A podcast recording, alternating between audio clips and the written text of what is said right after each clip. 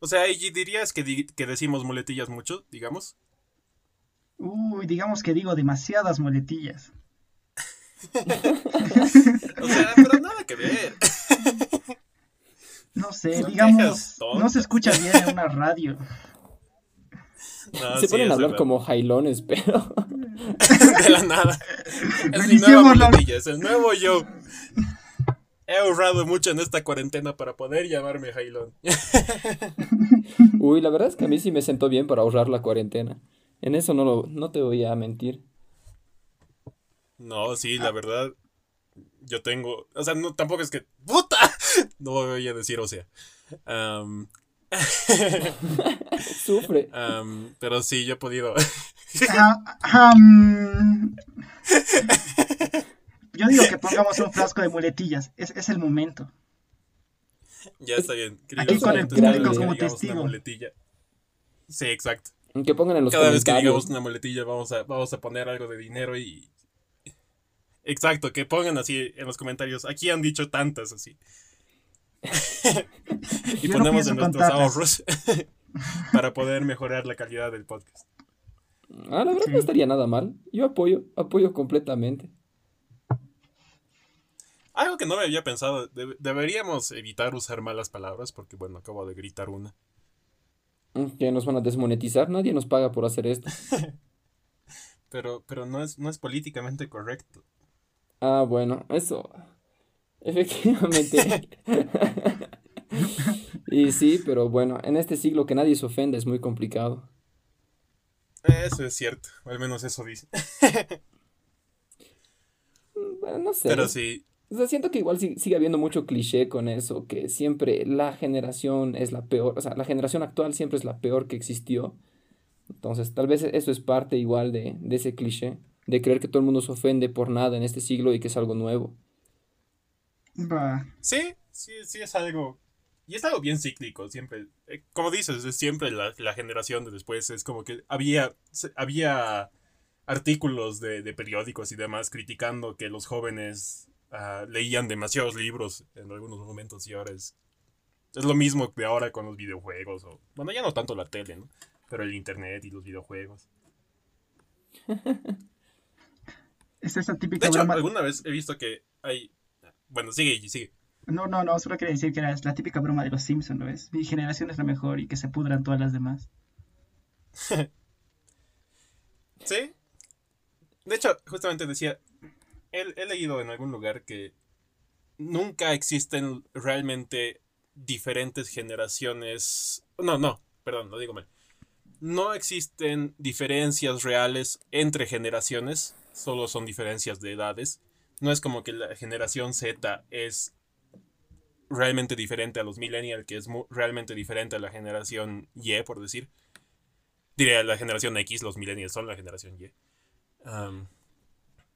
y que la única generación que realmente es diferente es la de los baby boomers, que es, que es por, razones obvias, porque el mundo había cambiado y, la, simple cantidad de boomers que habían realmente cambia las dinámicas, pero que si no todas siguen un patrón similar, que obviamente cada una tiene sus, sus, sus pros, o no sus pros y contras, perdón. Sus particularidades. sus características, pero que siguen un patrón general, ¿no? Mm. sobre todo que siento que no se puede meter. Ah, perdón, ¿qué dices, sí? Nada, quería preguntar si creían que esto era solo específico de nuestra época, donde conviven verdaderamente generaciones distintas, digamos. Ah, no lo había pensado, porque efectivamente. Sí, es pues, verdad. Razones médicas. No sé si es algo, si es algo nuevo, digamos. No, sí, es verdad, y tienes razón. En, en el último siglo es cuando más generaciones han podido coexistir Así que tal vez esa también es la razón de, tanto conflicto generacional que vemos ahora. Y de hecho habíamos planificado tener un episodio de podcast sobre generaciones, pero hoy en, este episodio vamos a hablarles más bien de algo que se ha dicho, pero que no hemos desarrollado mucho, que es justamente la parte de lo políticamente correcto. Y porque somos muy, no sé, provocativos, supongo, queríamos juntar lo políticamente correcto y la censura en un solo podcast. Así que bueno, estás escuchando Arrogancia, mitad charla de bar, mitad debate, Es un podcast de tres amigos que hablan de temas que creen conocer. Soy Babas y odio la Kun. Soy Igimani y soy aficionado en llorar en la ducha. y yo soy Emiliano, un estudiante cualquiera. Bueno, para ponernos un poquito en contexto, creo que sabemos bien que lo políticamente correcto o, la ideología que va acompañada a ese término es algo que recién se empezó a discutir. Bueno, ya investigando un poquito, ha visto que es algo que sí es más común desde los años 90, sobre todo en, el hemisferio norte, en Estados Unidos, pero que surgió desde los 70. Curiosamente, el, término surgió desde un inicio como, como, una, como una sátira.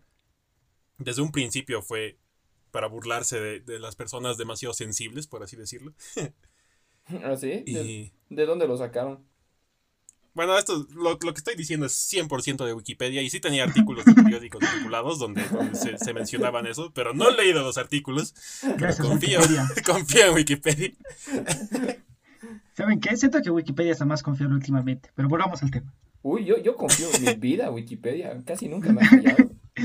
Lo mejor es que Wikipedia tiene, tiene fuentes, entonces si, dudas de algo, ves la fuente y ya. Haremos un episodio de Wikipedia, se lo merece. funciona, funciona. Me gusta. pero volviendo. Y básicamente, lo, por como se lo entiende ahora, es el, el, impulso que la política, y no solo la política, ya, ya se aplica a todos los términos de la vida, que las acciones sean lo menos ofensivas posibles y que consideren siempre a, a las minorías. creo que uno de los primeros ejemplos de, de, eso, que de nuevo en Estados Unidos que ha ocurrido, era ya no decir feliz, eh, feliz Navidad en diciembre, sino decir felices fiestas, ¿no? Considerando que hay otras religiones que no necesariamente celebran Navidad en esos momentos.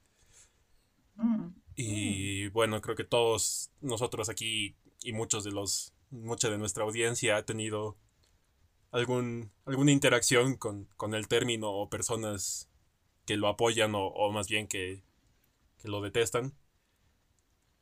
Y por eso quería preguntarles chicos, ¿ustedes piensan que el futuro es políticamente correcto?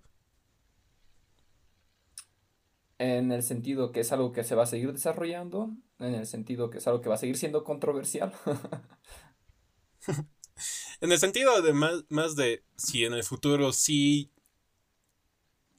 ya no va a haber tanto problema. O sea, ¿cómo decirlo? Que en el futuro sí va a ser común usar lenguaje inclusivo, sí va a ser... Em, nadie va a protestar que se digan felices fiestas, sino feliz Navidad o algo así. Es que, bueno, según yo, eh, lo políticamente correcto tiende a algo bueno, digamos, porque nos damos cuenta de que existe el otro y quizás hay ciertas cosas que lo ofendan. Entonces, no está mal, digamos, que se expanda lo políticamente correcto. Por... Lo que tiene como meta, digamos, es como que más que no ofender a nadie, es no hacer daño a alguien. Bueno, es lo que creo. Sí, yo, creo que igual aquí hay, hay que separar bien el hecho que haya gente que se ofenda y el hecho de que hayan expresiones que tanto por razones sociales como históricas puedan llegar a ser agresivas o que puedan hacer daño y que sí valga la pena pensarlo un poco y cambiarlas. Y, sé que es, ponerse un poco al medio y comenzar a intentar buscar el término medio, que es la respuesta más fácil siempre. Pero en este caso realmente creo que separar es, es, muy importante. Y como, como dice Jimani, el comenzar a pensar más en las metas que realmente en cómo se lo está haciendo, pues puede tener mejores resultados que los que hemos visto hasta ahora, porque no sé, no sé si ustedes sienten que realmente haya habido un cambio gracias a eso. Sí, yo pienso que sí. Ahora, de nuevo, yo estoy de acuerdo con el hecho que no, no está para nada mal querer disminuir las agresiones y, los daños que se pueden hacer a grupos de gente o a personas en específico. Pienso que, pero pienso que uno de los más grandes problemas de por qué hay tanta gente que es, que es ávidamente que, ávidamente le da la contra a, lo, que es políticamente correcto son dos cosas. Uno que es mucha gente se ofende ah, por alguien o por grupos y eso pienso que no es correcto. Y lo segundo es que muchas veces lo políticamente correcto intenta, o, bueno, lo que se esconde como políticamente correcto tal vez, intenta negar cosas del pasado, por ejemplo. Entonces, en muchos casos, si en una película que obviamente no sea Tarantino, si es que alguien usa el término negro despectivamente, es de no, no deberías decir eso. Pero sí es algo que pasaba y no pienso que es algo que se debería criticar. Mm, de hecho, justo hace poco estaba, bueno, yo formo parte de un, de un, grupo en WhatsApp de mucha gente que juega juegos de rol a nivel Bolivia. Hicieron circular un artículo, el cual todos despotricaron y se quejaron, donde decían que se estaban haciendo reediciones del Señor de los Anillos, cambiando todas las cosas que podían ser despectivas en contra de los enanos, debido a que sí existe gente que se podría llamar enana en, en la vida de todos los días y que podría llegar a ser ofensivo para ellos. No sé si es que el, artículo era verdadero o era puro provocación por internet, pero de que realmente llevó a tener un, una especie de debate en, el, en ese grupo, que no es para nada un grupo de debate, pues casi se arrancan los ojos, ¿no? Y creo que tiene razón en cuanto a eso, que hay mucha gente que, que toma la posición de estar ofendido por grupos enteros como, como si fuera una cosa que le perteneciera, como, no sé, a veces siento que hay gente que intenta buscar estar siempre en la posición más, mm, no sabría cómo decirlo, vulnerable para poder quejarse, como si es que lo que les importara fuera más el quejarse que realmente defender algo. Exacto. O, o tal vez que su objetivo sea parecer el héroe, ¿no? El, el, caballero en brillante armadura que defiende a los pobres latinos, a los pobres negritos, a los pobres chinos. Que, que siento que al final eso causa más, más daño que, que beneficio a la larga. Ahora, lo que sí es verdad es que, con lo que decía de que hay gente que se ofende por otros grupos, y, y, un, y es un argumento que sí he escuchado y, y, la verdad sí me parece bastante racional, es que muchas veces los, los otros grupos, no, uno, no tienen una plataforma para poder defenderse y dos, que no, nunca han estado en una posición de poder, por así decirlo, donde sí podrían defenderse. Entonces que tal vez sí es justificable que, de nuevo, creo que nadie aquí es particularmente blanco, pero digamos que nosotros los, los los de alta sociedad, entre comillas, o que vivimos en ciudad, sí podamos pensar y, defender a, los demás que, no, que tal vez no tienen los medios de defenderse. Pero ahí está la cosa, digamos, es decir, no siempre se ofende una minoría, por así decirlo. Idealmente es eso, ubicas. Lo políticamente correcto sí trata de defender una minoría o un sector que está en peligro. Pero ese sector no siempre es como que, sí, la minoría es esa cosa pequeña que no puede defenderse. Sí, la minoría no tiene voz. Sí, tiene problemas la minoría, pero no siempre es decir que no tiene la voz. Es decir, hablamos, por ejemplo, de lo políticamente correcto con todo lo que es la ola feminista. Y no es que la ola feminista sea una minoría que no tiene voz, digamos. Tiene la gran voz y también tiene un sector que lo protege también. No sé si me entiende. Sí, no tal vez ya nos estamos desviando un poco, pero hablando de, la ola feminista, efectivamente tiene voz, pero esa es una voz muy reciente. Y, y pienso que tal vez es el reflejo de, muchos años de, opresión, de, de, verdadera opresión ¿no? al, género femenino y, no sé, y, a, las mujeres en general. No estoy tan de acuerdo. Hay, más de una ola de feminismo, digamos. No, no sé cuándo empieza exactamente, no me acuerdo. Sí, sí, es verdad. Pero la, actual es bien, bien reciente. Sí. Es decir, por ejemplo, mm, con los eventos que están pasando en Estados Unidos ahora, creo que se nota claramente que hay gente que de, de toda especie de, Espera, he usado la peor palabra posible. la peor, peor de todas. Mis más disculpas sinceras con todos los oyentes.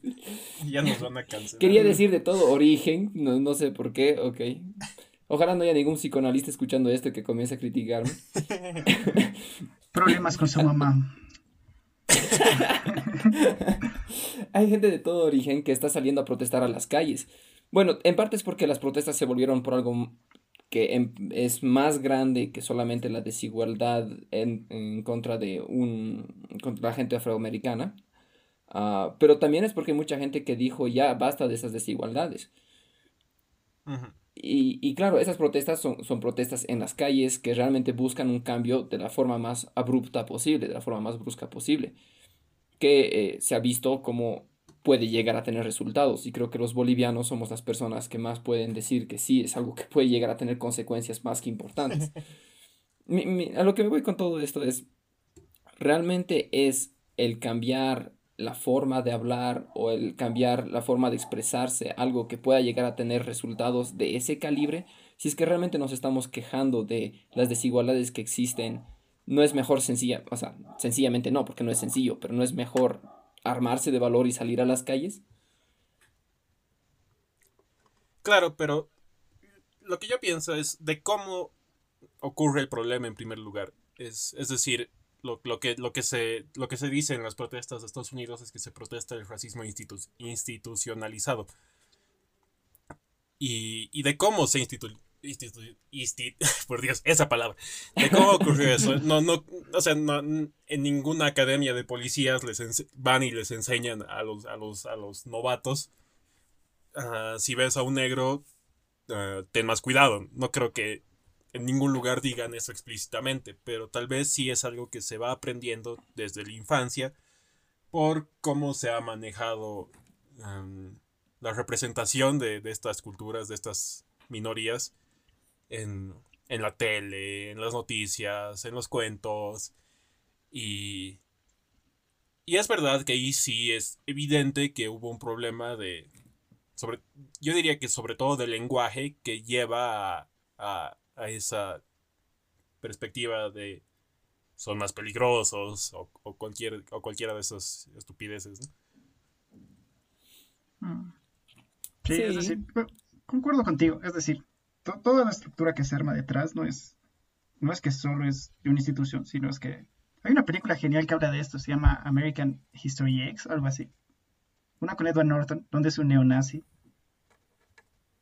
bueno, la película te va narrando más o menos cómo pasa de una persona racista a ser un neonazi, a, ser el típico neonazi, ¿no? De que está haciendo todo, que termina en la cárcel y todo eso. Y es, te muestra básicamente cómo, mientras va avanzando la película, de dónde viene el punto de partida, digamos, para que se active todo eso. Y al final, casi al final de la película, el punto de partida es su padre, digamos, su padre y un comentario que hace. Ah, no, no, no conocía la película, pero suena bastante bien. Ah, no, es genial, así es. Eh, Imagina a Edward Norton así, tan cuadrado como, como no sé, como, como Bruce Willis. Está calvo y tiene así una esvástica gigante en el pecho. Búsquenla, no sé. No, sí, suena bien. Supongo que podemos discutir eh, más a detalle. Es la, la, película para hablar del momento, pero bueno, sí, nos hemos desviado un poco del tema. Claro, sí, creo que efectivamente que el, que el lenguaje inculca muchas cosas dentro de la educación de una persona y sobre todo que tienes mucha razón en que no es algo que surge de un día para el otro, que no hay un manual que te dice que tienes que tener estos estigmas en contra de estas personas. Es algo que se genera en el día a día y sobre todo durante el aprendizaje. Y en ese sentido, mm. creo que realmente el hecho de dar voz para que la gente pueda expresarse cuando realmente se les está haciendo daño cuando realmente está pasando algo que termina denigrando, ah, llega a ser ah, una herramienta muy útil para intentar contrarrestarlo. Hablando de todo esto y hablando de eso de dar voz, ¿piensan que todos estos problemas en Estados Unidos no habrían ocurrido si es que fuera una sociedad más políticamente correcta? Eh, ahí pienso algo más. ¿Tú entiendes lo políticamente correcto como un pensamiento? Es decir, las personas deberían pensar así, por lo tanto se ocurre así, o como si fuera una herramienta, digamos, utilizando lo políticamente correcto como una herramienta. Ah, bueno, es verdad que sí hay que saber, o sí, hay, sí habría que diferenciar esos dos casos, ¿no? Porque nada, nada me obliga a que si yo uso lenguaje inclusivo, a que si si no me refiero a ninguna etnia despectivamente, pero al final en mi interior, consciente o inconscientemente, no, si piense, si piense diferente, ¿no? Pero, o sea, no estoy seguro que exista realmente una diferencia tal cual en eso. Hay muchos conceptos de la vida cotidiana que se han inculcado dentro de nuestra mente desde niños que terminan siendo herramientas sociales Se me ocurre un ejemplo retonto como el, el, del dinero, que desde niño es como que es virtuoso estar ahorrando, tener tu dinerito, ganártelo con trabajo. Entonces es algo que es una herramienta, pero al mismo tiempo es un pensamiento. Ah. Pero eso puede variar según el contexto social de cada persona. Igual lo de, siento que igual lo de políticamente correcto. Quizás en el ejemplo de Lemmy sí se denota eso, digamos. Sí, sí sabemos cómo utilizar esto y al final de lo políticamente correcto sale un pensamiento que, digamos, la meta, que, como dijimos al principio, la meta es que logre algo bueno. Si se logra ese pensamiento, digamos. Lo políticamente correcto en este caso sí hubiera evitado el problema. Pienso que, sí, estoy de acuerdo. Pienso que si la gente realmente desde un inicio pensara que, por decir que, que que los negros no son más peligrosos que un blanco ah, en Estados Unidos, no habría pasado esto. Y pienso que si es que si es que lo políticamente correcto fuera más común, sí podría haber llevado a eso. Pero sí, sí hay que poder diferenciar, porque al final lo políticamente correcto, como lo, lo, dice en su nombre, es una herramienta política que puede ser un discurso político que, como conocemos bien, en todas partes del mundo, que algo sea un discurso no significa que sea una ley o que sea una realidad, ¿no? Incluso si es que fuera una realidad, ponte que todo el mundo utilizara únicamente lo políticamente correcto, yo creo que no hay que atribuirle tampoco poderes milagrosos. Es decir, el, el hecho es que para poder realizar un cambio social de raíz tienes que utilizar muchas herramientas distintas, hay que llegar a todos los niveles posibles y sobre todo es algo que va a tomar mucho tiempo. Entonces, no, no creo que se le pueda atribuir tanto poder a solamente una de esas partes. Además, cuando, es verdad, es cierto. Cuando hablamos de lo políticamente correcto, normalmente nos hablamos del lenguaje, ¿no ve? Es decir, siempre se entra en lo políticamente correcto con el lenguaje, habitualmente ahora, igual, creo. Igual yo diría que las actitudes. Sí.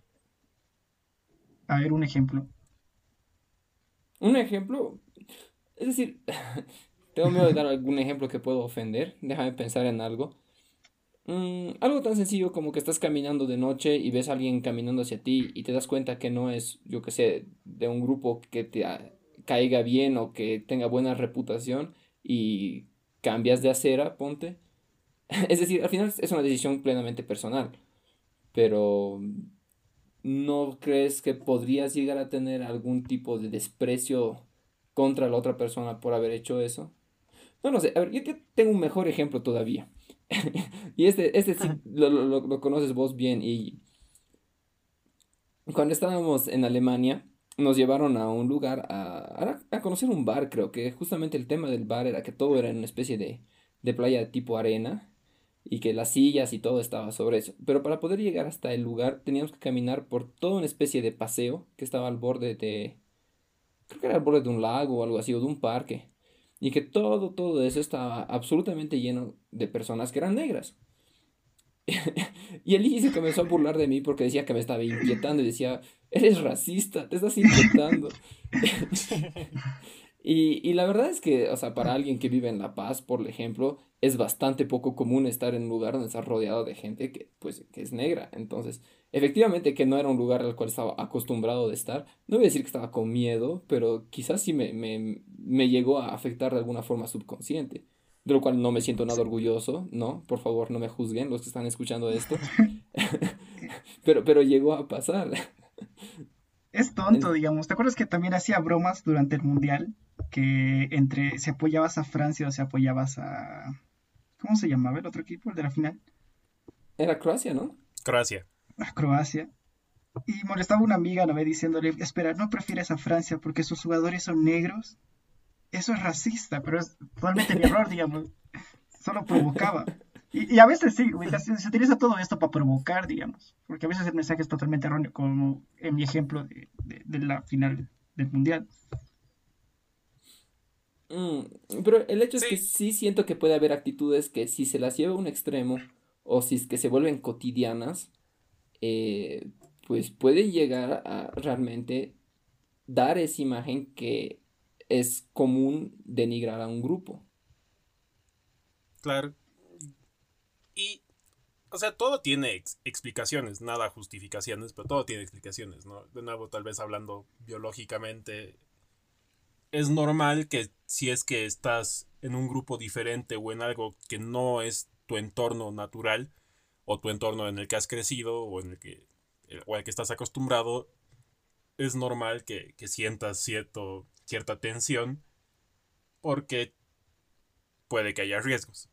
Pero creo que ya hemos llegado a un punto donde no digo que no deberíamos sentir esos impulsos, pero nuestra razón ya debería superarlo y decir y decirnos no, sabes, estoy estoy exagerando, no es esto no es así. Y bueno, que, que nuestra razón al final supere nuestros instintos de supervivencia que nos pueden llevar a cometer tonterías. O sea, igual yo creo que está el hecho que a nadie le gusta estar en un lugar donde no se siente acostumbrado. Mm. O que es a veces por el simple hecho que es, o sea, no hay, no hay que mentirse que no es que todo el mundo es aleatoriamente de algún tipo de origen étnico, ¿no ve? Y que muchas veces por cuestiones históricas hay grupos que sí viven en barrios más pobres o se sabe que hay más violencia en esos barrios, cosas del estilo. Entonces eso termina dando el... ¿Cómo puedo hacer para expresarme bien? Realmente es, más... una asociación estadística. E, exacto, gracias, gracias. Creo que no lo podría haber dicho mejor. Generando una asociación estadística. o incluso sin hablar de violencia, sin hablar de peligro, es del hecho que a veces... Ah, a ver, yo les puedo contar otra anécdota un poco personal. Yo a mis 15 años fui cebra para La Paz.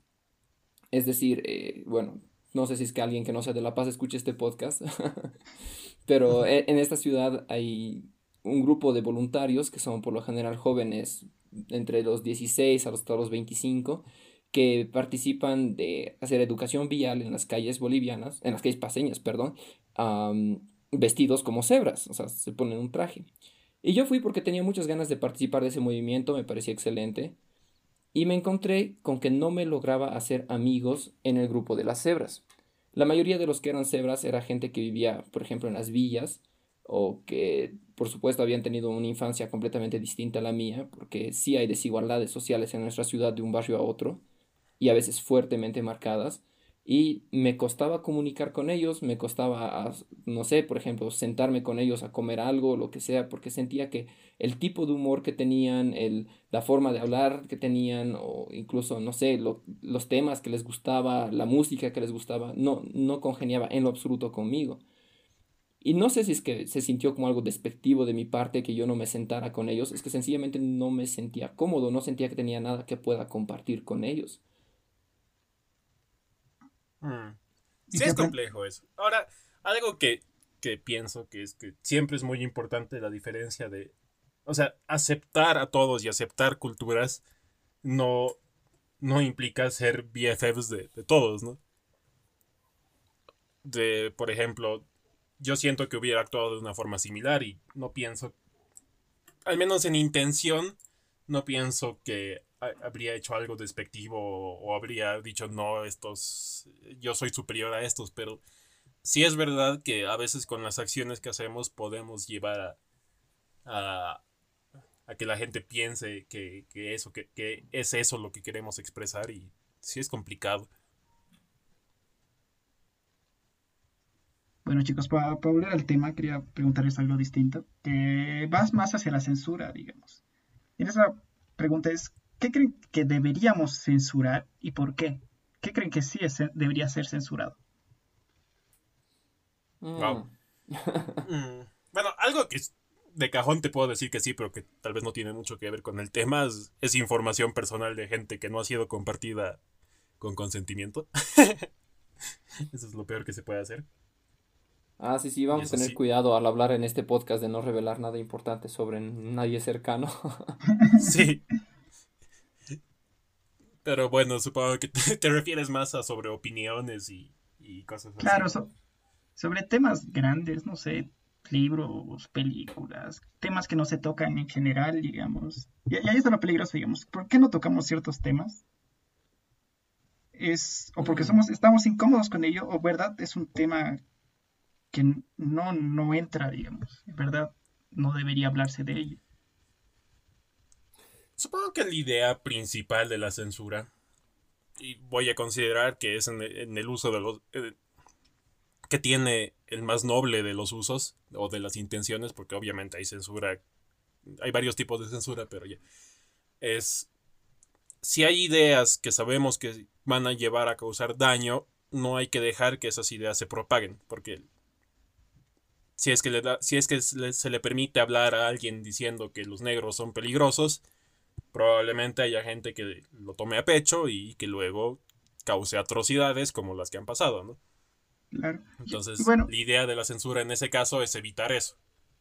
Y bueno, sí, yo quiero unir así lo políticamente correcto y la censura, que quizás ambos temas se unen así, que es como que su herramienta es en realidad para no dañar a alguien, digamos. Ahora, cómo se utiliza es distinto, como tú dices. Pero bueno, Amy, te corté. Yo, no creo que sea una cuestión de qué temas censurar, pero qué formas de tratar un tema no deberían ser permitidas. Porque, como muchas veces circulaba en las redes sociales, ser tolerante a la intolerancia pues no es realmente ser tolerante.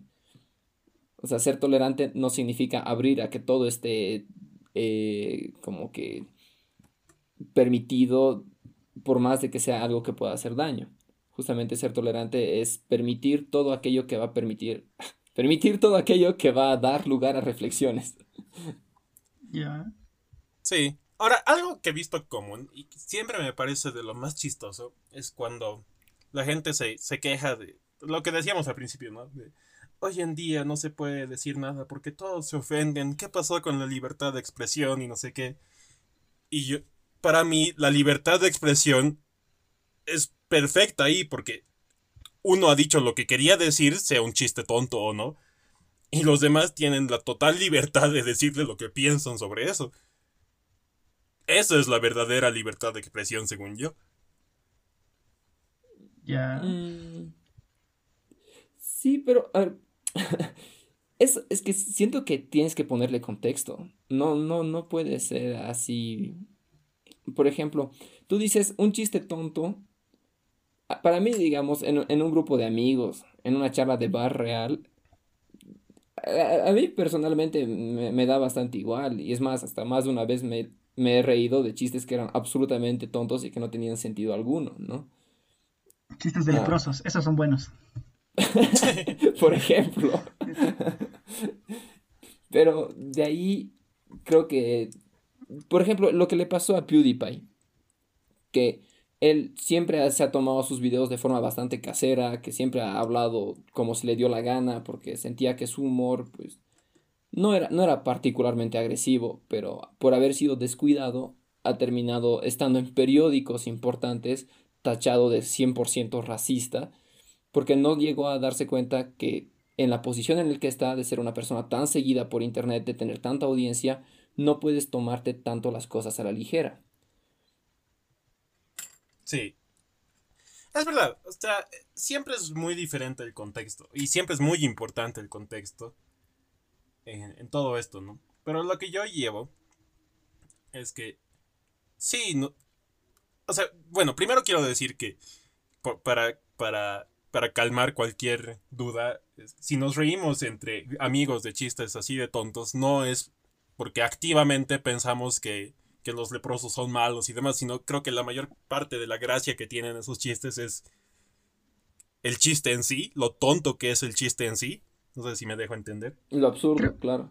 Creo que había una teoría de eso, de la teoría de las risas y lo que es la comedia y cómo a veces nos reímos de,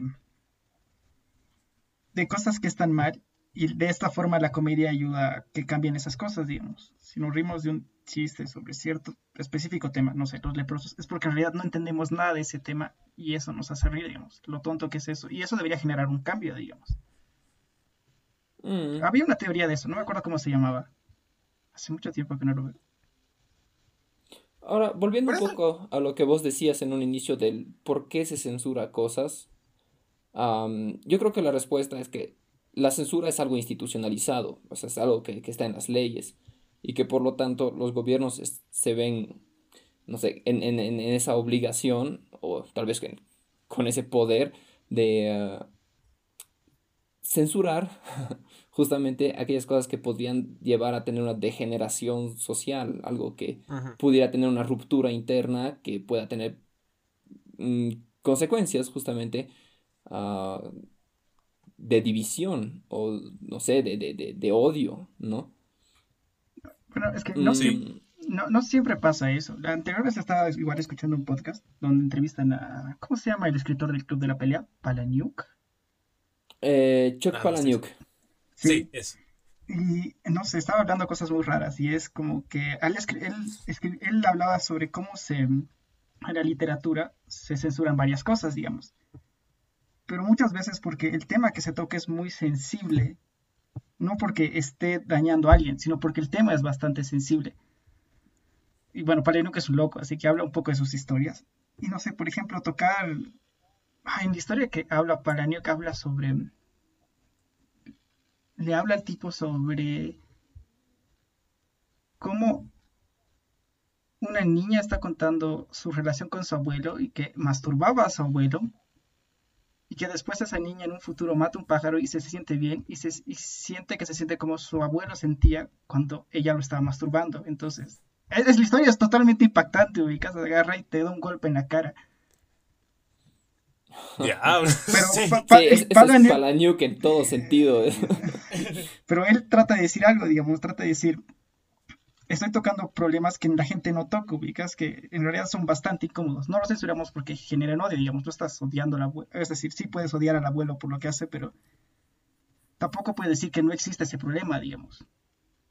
Estás... Mm. Bueno, tal vez aquí sería importante también diferenciar algunos tipos de censuras. No es la misma censura que te digan es ilegal que hables de esto que la censura que dice que te dicen si hablas de esto yo no voy a publicar este libro o yo no voy a editar este libro. Quizás. Porque. Ah, claro. Eh, son, son, o sea, tienen la misma consecuencia tal vez, pero son, son razones muy diferentes. Claro, tienes toda la razón. O, por ejemplo, cuando hay gente que hace yo que sé, campañas políticas. No sé si han visto ese episodio de Bojack Horseman donde está Mr. Peanut Butter queriendo ser eh, gobernador y le dicen mantente neutro a toda, a toda costa. Si es que tomas una postura respecto a algún tema controversial como el fracking o el aborto, pues eh, automáticamente recibirás odio de algún lado. Entonces, pase lo que pase, no puedes hablar de esos temas. y, y, claro, creo que en, en, ese sentido igual es porque socialmente pareciera que es mejor ignorar las cosas a, dar una opinión. Ahora, sí. A veces es bueno. pienso que eso al final lleva a un problema, porque si, si es que existen esos problemas, es que está tal vez en lo común, es que está institucionalizado, y si es que no se habla de ello, no vas a hacer nada en contra. No sé, yo, yo a veces pienso que el conflicto no está mal porque el conflicto genera un cambio, ¿ubicas? Es decir, supongo que hay toda una teoría social de, yo pienso igual. de que sí debería existir este conflicto y que sí se debería llegar a un resultado a partir del conflicto. No, a veces sale violento, pero siempre se debería llegar a un resultado, digamos. Exacto, obviamente yo pienso que, o sea, hay que tomar bien en cuenta lo que es el conflicto y no siempre quiere decir vamos a ir a matarnos a las calles. Y ese yo pienso que es el peor de los casos. Que a veces ocurre y... Bueno, ocurre y tal vez hay que intentar frenarlo y demás, pero que sí se necesita un choque fuerte para, para poder hacer cambios fuertes, ¿no? Sí. O sea, es que no es lo ideal. por más de que concuerdo que históricamente así se hacen las cosas, no sé si es que es lo ideal. A ver, por ejemplo, hay la negociación, digamos, se basa solo en eso, digamos, en encontrar un conflicto y en que las partes puedan llegar a un diálogo y que el, diálogo llegue a un resultado ideal, digamos. Mm, claro, claro, claro. Bueno, si es que se trata de, hacer las cosas mediante diálogo, en ese caso sí, sí, diría justamente lo inverso que dije antes, sí es lo ideal. Ahora, cuando termina en formas violentas, y como tú dijiste históricamente, sí, sí ha hecho grandes logros. No sé, la Revolución Francesa es el mejor ejemplo. Sí. Sí, pero también ha hecho estragos que no sé si realmente han cambiado cosas. Estoy hablando sin conocer en lo absoluto, pero, por ejemplo, el, genocidio en Ruanda, donde se mataron entre Hutu y Tutsis, ¿realmente ha cambiado la sociedad de Ruanda? La, verdad no lo sé. Lo que digo, y tal vez lo, lo voy a expresar mejor, es que yo pienso que sí o sí tiene que haber un conflicto, porque si es que no se desatara un conflicto, había un problema en primer lugar. No sé si me dejo entender. Ah, claro, o sea, tú dices, el problema está independientemente de si es que se desata el conflicto o no. Y, pero si quieres deshacer el problema, tienes que, o sea, si es que es un problema fuerte, sí o sí va a causar un conflicto, según yo. La otra opción sería, por ejemplo, hacer que pase una generación y que la nueva generación ya no piense que, o sea, ya pierda los, los, valores o, bueno, los pensamientos que podían ser conflictivos de la anterior, ¿no? Pero eso no, pienso que no es posible porque a menos que le quites a sus hijos, a todas las personas que tengan, que tengan los puntos de vista conflictivos, ah, eso también se va a reproducir. o sea, no sé, tal vez pregunta para ti, tal vez lo, llevaste en algún lugar. ¿Cómo haces para que el conflicto se resuelva por diálogo y no de otra forma? ¿Qué mm. mecanismos puedes utilizar? esto es muy personal, pero Emi me, no, no, no logré pasar la materia ¿cómo se llamaba? Análisis de conflicto. Análisis de conflicto y mediación.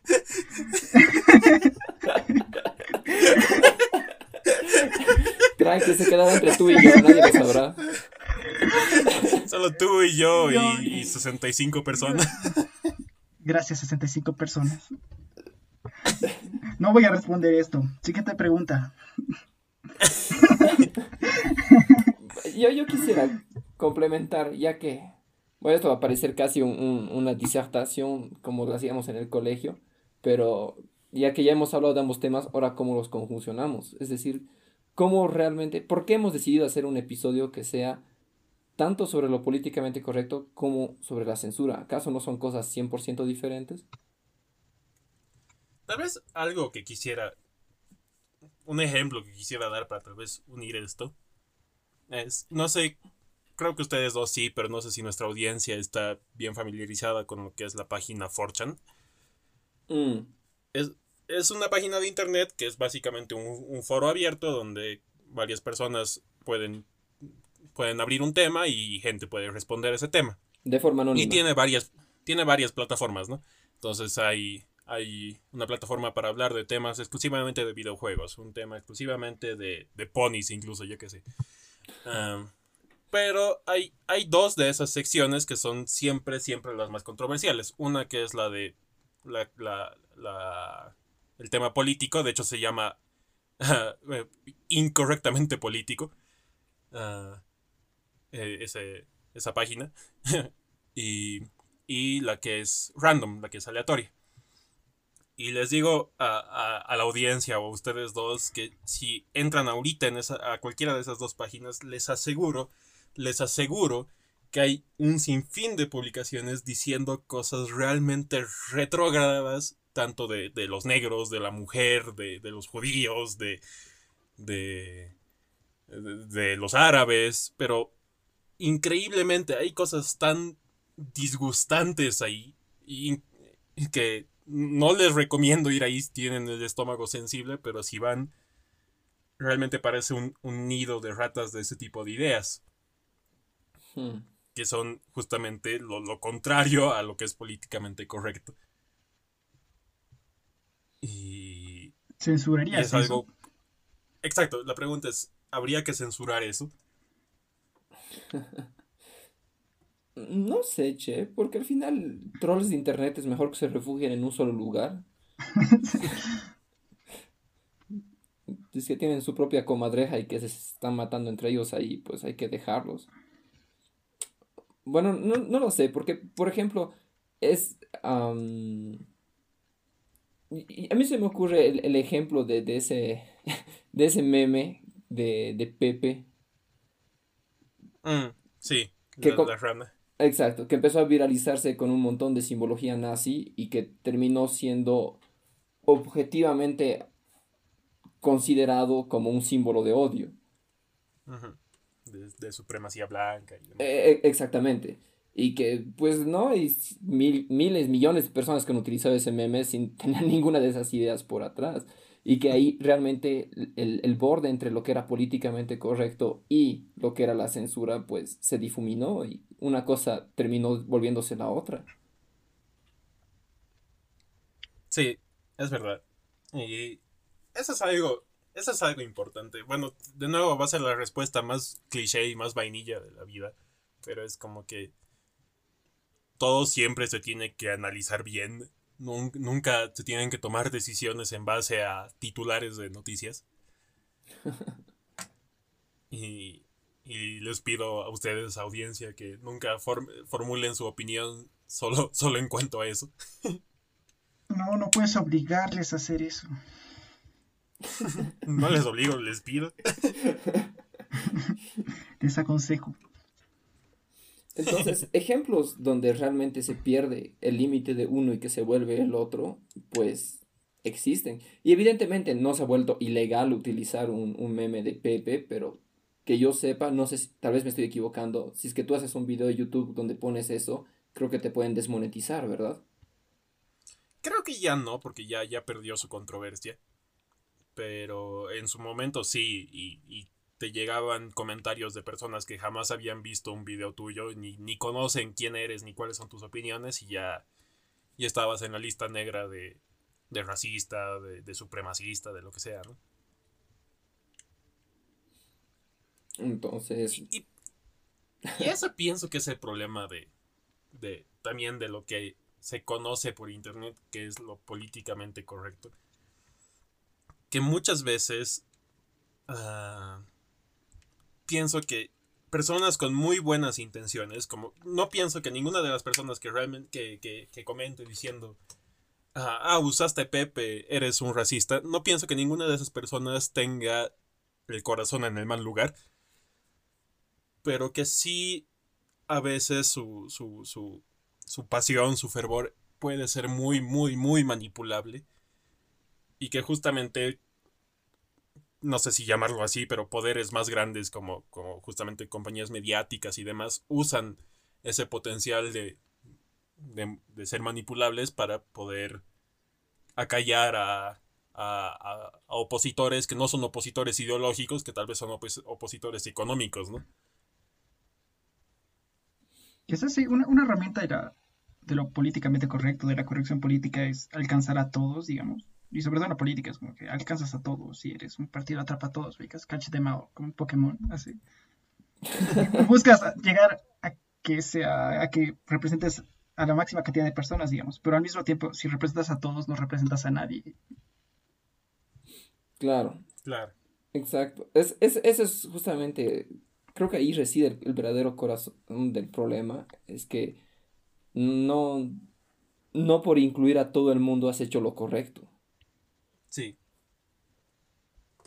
Exacto. Y en ese caso, ¿qué, mecanismos te quedan? No, o sea, ¿qué, ¿qué, haces entonces si es que no vas a incluir a todo el mundo? ¿Qué, qué opción te queda? Creo que al menos lo que yo diría que es la respuesta de eso es algo que, hemos que ya hemos dicho a, a mitad de todo esto. La clave es siempre poder dar la voz porque si llegas a un momento donde bloqueas la, voz de, alguien, pues siento que ya pierdes automáticamente la capacidad de representar. Y también estoy hablando de, de darle voz a las personas que de 4 que van a decir que saben ni quiero repetir lo que dicen, pero sí, mejor van a decir lo que dicen. Sí. Y pienso que al final, más que la censura, la mejor herramienta y que tampoco digo que es sencillo, no, no, podría decirte cómo, ¿no? Pero la mejor herramienta es darle criterio a la gente. Es de, que, sepa que va a haber gente que diga cualquier cosa, pero que tenga el, el razonamiento adecuado para poder discernir lo que es bueno de lo que es malo, ¿no? Y al final esa es una decisión que cada uno toma, ¿no? Qué es bueno y qué es malo, pero al final pienso lo que, lo que todos queremos al final, o de cierta forma, es poder vivir en paz. Entonces, pienso yo que lo, lo racional es aceptar siempre lo que cause menos daño, ¿no? Lo que evite que ciertos grupos se sientan se sientan excluidos. Pero y tal vez siento que siento que podríamos hacer una una un, un teaser para una futura para una para un futuro episodio. ¿Han oído hablar del, del movimiento MAP, MAP? Mm, yo no. Es, la cosa más. Y con esto voy a usar todo. Así, no, no, es la cosa más asquerosa que, he visto recientemente. Que bajo la bandera de movimientos LGTB, LGTBI, A más, lo que sea, ha, ha empezado a aparecer otra bandera, entre comillas, de gente atraída a menores. Que eso quiere decir MAP. Minor Attracted Person. Damn. Sí, y que, y que busca ser incluida, ¿no? Justamente con todo esto de, sí, es que nosotros hemos sido un grupo oprimido y no sé qué, pero, pero también somos personas y Dios ha sido la cosa más grotesca que he visto recientemente. Es un tema sensible. Es muy raro. No sé, no sé ni cómo tratarlo. No lo había pensado hasta ahora. nunca, nunca se pusieron a pensar ese libro Lolita o la película que se trata de un, de un profesor que se enamora de una niña de 12 años. Pero el lío del libro es que el profesor sí es una persona educada, digamos, y él sabe bien que lo que hace está mal, digamos. Pero el mismo tema del libro toca ese, ese, esa pequeña cosa, digamos, que incomoda. Y es raro. Tal vez debería ser también charlable lo que pienso, y ahí sí es donde yo dibujaría bien marcada la línea de tal vez lo que sí hay que censurar. Cualquier cosa que puede afectar la sensibilidad de un menor, de un niño, no. Y efectivamente es algo que va a pasar y que no, y que también los padres tienen que tener mucho rol en eso. No, no piensen, o sea, no, no dejen a su niño con una tablet y, y a ver qué pasa. Hmm. Pero Ah, lo que yo decía antes era que tal vez es mejor no censurar a nadie y más bien fomentar el criterio, ¿no? Pero hay momentos donde hay gente que, niños que todavía no pueden tener ese criterio, entonces al, ser tan vulnerables pienso que todo lo que los pueda afectar a ellos sí sería, sí sería bueno censurar. Pero, no sé, eso es literalmente el episodio de Black Mirror de de esa especie de firewall que le ponen a una niña para que no pueda ver que su abuelo se cayó de las gradas, ¿no ve? Porque es algo violento, entonces automáticamente se censuraba y que una vez que lo, pierde, ese, ese firewall, o sea, que lo desconecta, pues termina siendo una niña medio trastornada. ah, no, no, pero bueno, tío, bien, que lo digas porque tal vez se me ha entendido así. Me refiero exclusivamente a, a cosas que ataquen directamente a los niños, ¿no? Porque yo pienso que al final es, es muy importante que un niño tenga experiencia de vida y que, que vaya aprendiendo y desarrollándose. Pero pienso que no hay que dejar ni la oportunidad de que alguien hable a una niña o un niño de 8 años para, para cualquier cosa, ¿no? no, no, no, la verdad es que obvio, eh, concuerdo contigo en, en que hay, hay que protegerlos a los niños. Re mala conclusión la mía, ¿no? Tienes que decir, tienes que proteger a las áreas vulnerables, a las personas. O sea, sí, es que de nuevo siento que vuelve a ser intentar ser tolerante con lo que es intolerante, que es... No sé, al final es, es una cosa de valores culturales, pero siento que hay valores culturales que sí son bien fundados y hay valores culturales que solamente los tienes porque te han servido hasta ahora, pero que ya vives una edad moderna en la cual ya te podrías deshacer de ellos, ¿no? Exacto. Entonces, de nuevo, esa es una cuestión de reflexión y creo que no existe ninguna cultura que yo sepa que considere que hay que tratar a un niño como se trata a un adulto. Y, y, eso es porque, a diferencia de. O sea, efectivamente no voy a decir que, hay que no hay diferencias biológicas entre alguien de 18 y alguien de 35.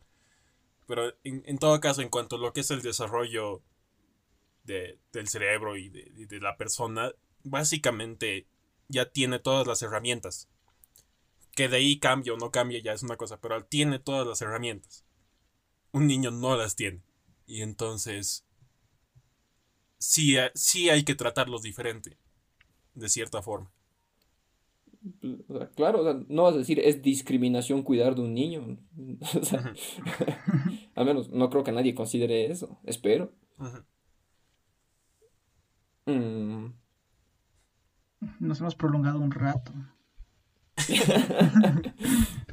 pues sí, entonces yo quiero volver, quiero tener respuesta a mi pregunta. Ya, me van a disculpar que sea tan insistente.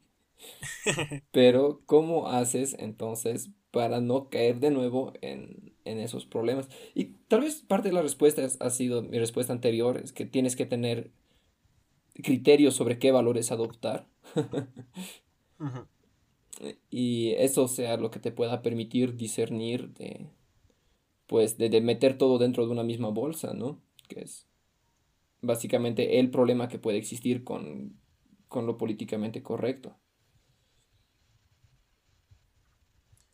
Sí, y también, o sea, mm, una moneda para, para, el tarro de, de muletillas. pero lo que quería decir era, sí, lo que dije igual del criterio, que eso es muy importante y tener una sociedad que fomente al criterio y no solamente a, escuchar y obedecer y hacer. pero también... También se me fue lo que quería decir. perdón. Pero ahí está. esto es lo que quería decir, perdón. tampoco pienso que la solución es siempre satanizar al otro lado. Y, de nuevo es algo muy vainilla, ¿no? y no, no digo que se tenga que siempre justificar al otro lado, pero al menos entenderlo.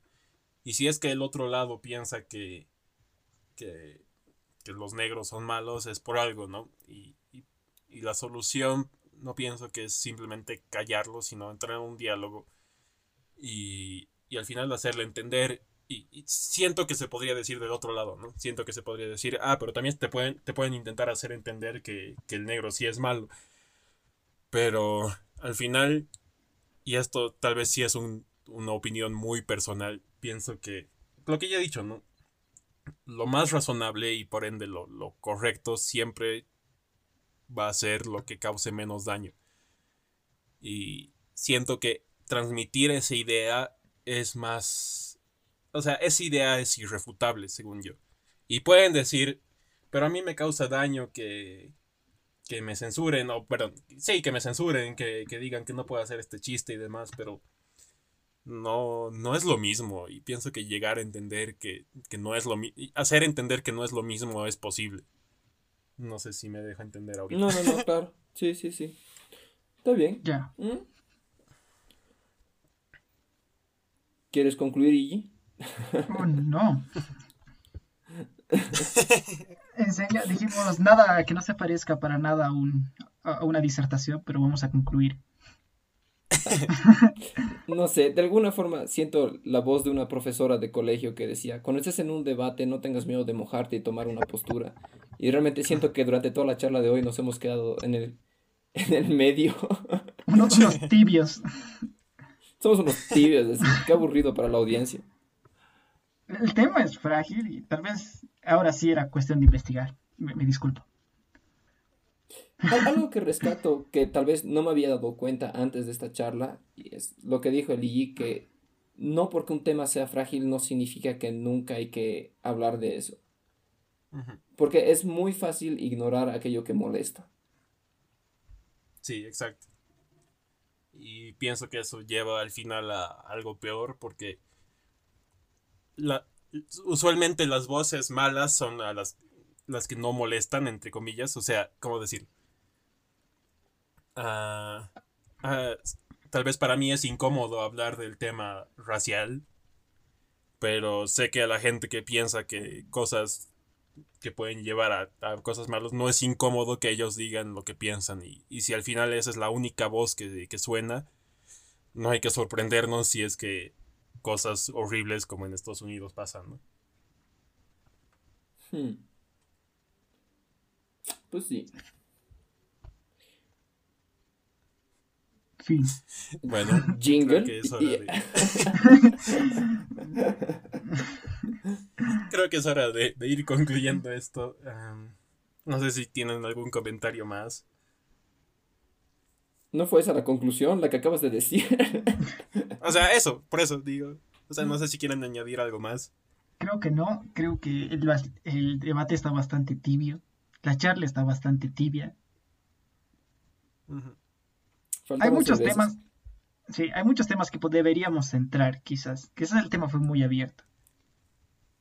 Tal vez, pero tal vez pienso que también es bueno dar un panorama de, de nuestra visión sobre esto, a nuestra querida audiencia, y tal vez nos pueden ya dejar comentarios y demás sobre qué deberíamos discutir más a fondo o también cuáles son sus opiniones.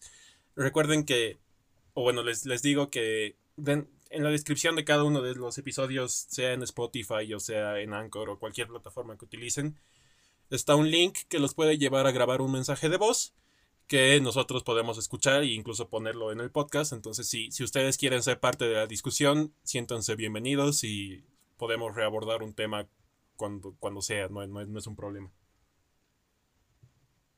Gracias por acompañarnos esta noche. y pues hasta Espero que les haya entretenido, que no los hayamos ofendido demasiado, pero sí. No, hemos sido muy tibios por ofender a nadie aquí. Fue un gusto. Hasta la próxima. you